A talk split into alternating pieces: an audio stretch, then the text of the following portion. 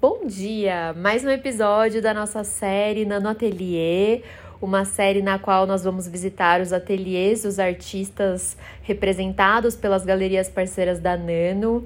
Eu sou a Thaís Bambose, coordenadora de conteúdo, e hoje eu vou conversar um pouco com a Marjo Mizumoto, que é uma artista representada pela Oma Galeria.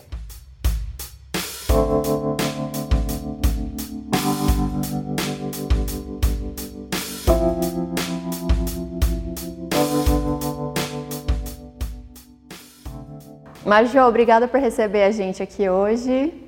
Eu que agradeço de vocês estarem aqui hoje é, com o pessoal da Nano e para a gente poder mostrar um pouco aqui do processo no ateliê. Sim, estou muito curiosa, adorei seu ateliê. Obrigada. Eu queria saber, primeira coisa, assim, como começou a sua relação com arte?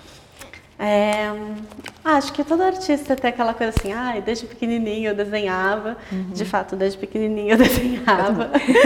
e eu estudei na Waldorf Steiner. Uhum. Então, não sei se você conhece, mas ela é uma escola bem voltada para esse lado mais artístico, assim, esse lado mais da criatividade. Então, acho que foi estimulando desde cedo, assim. Embora quando eu resolvi faculdade, etc., eu estava na dúvida entre medicina. Mentira! E artes plásticas. Mas no final das contas, é, sei lá, conversando com meu pai, tudo, eu acabei decidindo ir para artes plásticas mesmo, que acho que era o que eu tinha mais vontade uhum. de fazer, assim. Cara, meu pai é neuroanestesista. Uhum. Então, imagina, seria, eu achei que ele seria muito mais, não, filha, vai fazer Faça medicina, medicina. Uhum. esse é o caminho. E ao mesmo tempo ele olhou para mim e falou assim, não, filha, faz o que você acredita. Independente do que você escolher fazer, se vai fazer medicina, se vai fazer artes, o que você for escolher fazer, uhum. se você fizer muito bem feito, der o seu melhor e fizer com tesão, o dinheiro é consequência. Uhum. Ah, então vou fazer artes. E aí foi isso. Eu comecei na, na faculdade de artes na FAP, uhum. é, bacharelado, depois fiz pós em História da Arte lá. Ah, eu também. Você fez também? Fiz lá também. Legal. Super legal. Eu não me formei. não me formei, faltou entregar lá o TCC. Trabalho final. É. Quem sabe um dia eu retomo. Mas aí foi isso, assim. Acho que essa é como começou. DG, formada desde 2000 2010. 2010. E como que é a sua rotina aqui no ateliê? Você gosta de trabalhar de manhã, à tarde? Tem toda uma organização aqui, a gente consegue ver. Eu gosto de pintar de madrugada. Eu gosto de, assim, de tarde eu venho aqui para o ateliê. É, assim, a minha rotina sempre acaba mudando um pouco por conta das crianças. Mas no começo eu tinha que pintar só de madrugada, quando eu voltei a produzir, porque eu fiquei seis anos parada, mais ou menos. Uhum. Eu fiz a FAP e tal, aí fiz ah, comecei a entrar nos editais e tudo mais. Chegou 2015, mais ou menos, engravidei, parei.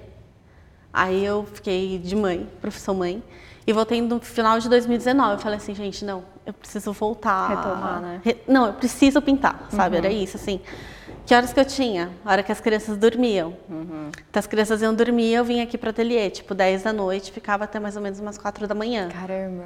É. E eu gosto desse horário da noite, eu gosto dessa do silêncio, de não ter ninguém pedindo nada, não ter ninguém tocando campainha, sabe? Essas coisas assim. Uhum. Então eu adaptei muito da madrugada. Então, por exemplo, às vezes eu chego aqui de tarde, mas de tarde eu começo, vou engatilhando assim, mas na hora que eu pego mesmo para fazer é de noite. Que aí eu pego, ponho meu podcast, um Netflix aqui no cantinho da tela uhum. e vou embora pintando, sabe? E mas acho que essa aqui é a minha rotina. Hoje em dia eu pinto de madrugada. Uhum. De tarde e de madrugada, assim. Mas eu gosto mesmo da madrugada mesmo. Esse silêncio, né? Enquanto tá todo mundo dormindo. Exato, exato. Não, é, é o melhor de todos, assim. Não tem nada acontecendo e você só produz. E nas suas obras a gente vê muito essa coisa da, da imagem, essa coisa um pouco realista, né? Dessa uhum.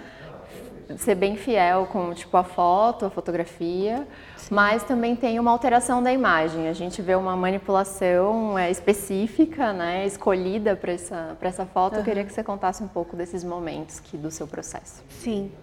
É, eu tenho mais ou menos dois momentos é, em que eu imagino a pintura. O primeiro é, eu tenho uma ideia na cabeça e aí eu preciso executar aquela cena, fotografar e tudo mais para conseguir captar aquela imagem, que foi o caso da misempatia. A misempatia eu tive a ideia e aí me vesti, me maquiei, tudo não sei o que, peguei a caixinha de remédio, fui lá e tirei uma foto. Uhum. E aí depois eu manipulei tudo no computador para fazer todos os ajustes, montar a composição e tudo mais.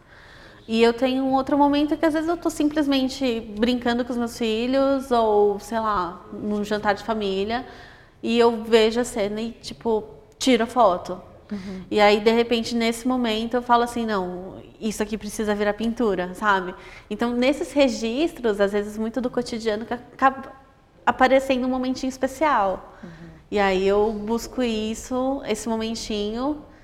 Geralmente, na hora que eu faço o primeiro clique, eu já percebo que é um momento interessante. Uhum. Aí, eu faço um monte na sequência. Então, às vezes, o que, que acontece? Na hora que eu vou montar o projeto, eu pego. Ai, ah, o rostinho dela estava bom nessa foto, mas o gesto estava legal nessa foto. Uhum. É, esse elemento aqui fazia mais sentido. Então, assim, eu vou montando.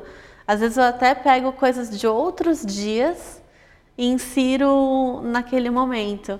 Então, às vezes, as pessoas falam assim: nossa, mas você captou um momento muito né? Tipo, uhum. nossa, que momento que você captou. Eu falei, não, gente, eu sou péssima em fotografia. eu não tenho essa habilidade, assim, né? De, nossa. Eu criei esse momento. É, eu. Como ela captou esse momento, eu faço tudo no Photoshop ali, depois imaginando a cena certinho, os ângulos e tudo mais. Então, acho que até eu gosto de pensar assim. Uma vez a gente estava conversando, assim, o meu marido, ele fala assim, amor, eu acho que o seu trabalho, ele tem uma coisa muito assim, ele é ele não é exatamente o fato real, ele é baseado em fatos reais, uhum. sabe? Então acho que ele tem muito disso, assim. Eu falei, cara, faz muito sentido, é, porque eu penso praticamente a pintura como uma cena de um filme. Então, no filme você tem ali um momento, né, para contar aquela história, mas a cena ela é inteira criada. Ela tem o cenário, ela tem a roupa do personagem, ela tem a atmosfera, né, tudo.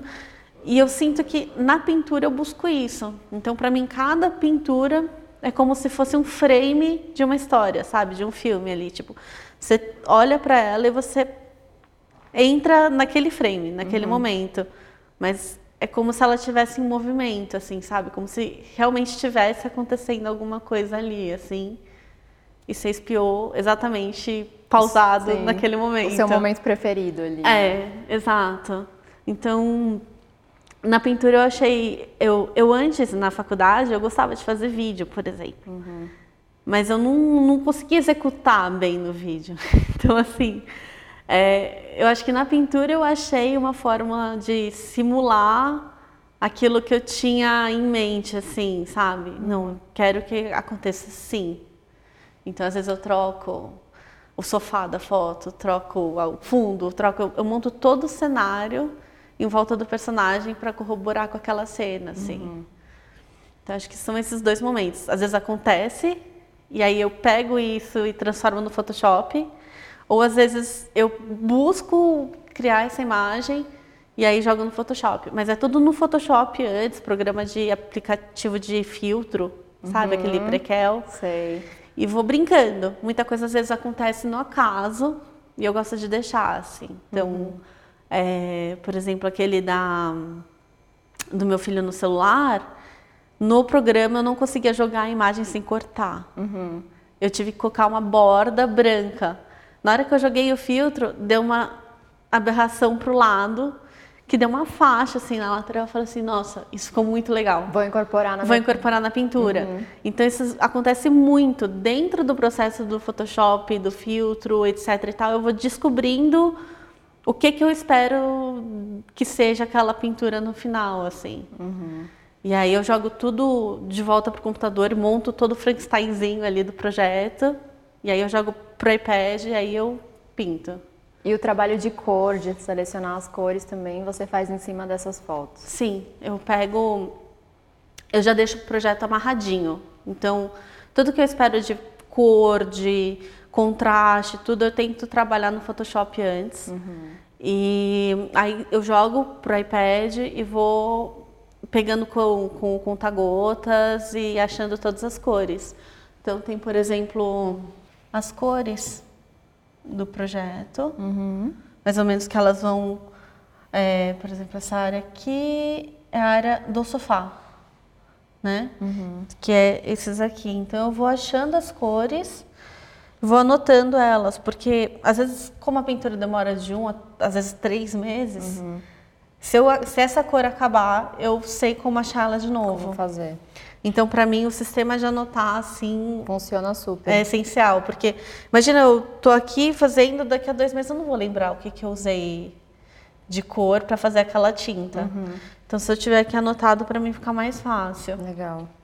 É, E aí é isso, assim, eu vou procurando a, a cor aqui, assim, Uhum. E vai criando depois. e vou criando. é. E Marjô, nas suas pinturas a gente vê muito seus filhos, você, seu marido. Sim. E aí eu vou te perguntar quais são suas principais inspirações, influências e referências e tudo mais. Não, eu acho que a primeira é essa mesmo, é do cotidiano. Eu acho que existe ali um momento. Sabe quando você percebe que aquele momento era importante depois que ele passou? Eu sinto que eu, que eu busco esses momentos assim, que eu quero guardar. Então, é, por exemplo, aquela pintura minha amamentando a minha filha, ela não faria sentido de eu fazer ela hoje. Ela fez sentido naquela época que ela foi feita. Então, assim, é, eu busco essas memórias muito particulares, mas que eu quero manter, assim, sabe? Que eu acho que são importantes manter. Então, mesmo a questão, às vezes, sociais, assim, que estão acontecendo, aquela ali da Stop Wars, essa daqui falando com o presidente, são, eu busco muito do momento que a gente está vivendo. Então, assim, as minhas inspirações é muito do dia a dia, é, de abrir uma geladeira, de ouvir um podcast, de ver um filme, de que eu acho que o artista é uma espécie de antena da sociedade. A gente não pode esquecer disso, sabe? Assim, então, eu sempre penso nessa questão quando eu estou fazendo o meu trabalho, de buscar exaltar um pouquinho aquilo que é que parece um pouco banal, que parece uma coisa, ah, isso eu vivo todo dia, não é um tema super, né, estratosférico, mas que pega num cantinho ali da memória, do coração, do, do sentir, assim, sabe? E acho que é isso, é mais eu tenho, lógico, as minhas grandes inspirações, os grandes artistas, Delacroix, Van Gogh, né? Tipo, toda a turma, Lucian Freud. tipo, é lógico que a gente olha para os pintores, a gente olha para os fotógrafos, olha para o cinema e tudo mais. E acho que tudo que a gente vê é, é inspiração, né? Às vezes você está lá cozinhando, de repente você olha, meu, olha a cor dessa lata aqui. Olha a composição. Então, tipo, é até engraçado que eu tenho tudo aqui assim, tipo, as coisas, as latinhas, porque eu, eu gosto dessa estética do design, dessa estética. Às vezes é uma cor que me chama, às vezes tem pinturas, às vezes que eu começo pela cor. Que eu imagino assim, "Não, essa pintura tem que ser mais amarelada, essa pintura tem que ser mais alaranjada, que é o caso daquela. Aquela ali eu pensei, não, essa pintura tem que ser mais branca, amarelada, uns toques de preto, assim, mas é isso que eu espero para ela, sabe? E tem pinturas. E aí no projeto eu vou buscando isso, assim. E você segue até o fim ou você muda de ideia? Geralmente eu sigo até o fim, mas às vezes muda. Teve telas assim que eu tava insatisfeitíssima, assim, é, e eu não conseguia andar com a tela. Eu falava assim, meu, mesmo que eu vá com essa tela até o fim, ela ainda não vai ser uma boa tela. Não vou estar satisfeita com ela. E aí eu deixei de canto, não sabia o que fazer com aquilo. E anos depois, depois de ter viajado tudo para um outro lugar que eu não conhecia, eu falei: "Ah, era isso que estava faltando". Resolveu, ela, né? É, ela tá em outro lugar, entendeu? Ela- eu não conhecia esse lugar antes, agora eu conheço. É, é isso. Aí eu mudei o cenário inteiro onde ela estava. É, às vezes acontece. Às vezes acontece de eu mudar o que eu quero escrever, o que eu quero passar, uma ou outra cor, colocar ou tirar elementos. Acho que é um, é um, é um caminho, né? Porque você vai convivendo com a tela. Você tá ali todo dia, olhando para a tela, a tela falando com você. E aí você olha e fala, putz, isso talvez não faça tanto sentido, não sei se eu vou manter. Talvez esteja faltando um elemento aqui para contar melhor essa história, sabe? Então, às vezes o projeto vai fluindo assim, Mas mesmo quando eu vou fazer alguma alteração, antes eu jogo no Photoshop. Uhum. Sempre testa antes. Sempre testo antes. É, porque eu acho que eu, eu gosto. Eu gosto da organização. Parece acaso, mas não é, sabe? Eu, eu, eu, gosto dessa coisa assim que tá ali no meio termo, meio um caos organizado, assim, sabe? Sim. Acho que. É isso. Marja, obrigada por ter conversado com a gente. Eu tô Imagina. encantada, assim, com o seu processo, o seu estúdio. Foi muito legal. Eu que agradeço, foi muito bom. Sim. Bom, espero que vocês tenham gostado dessa conversa com a Marjô. Foi super legal e até semana que vem.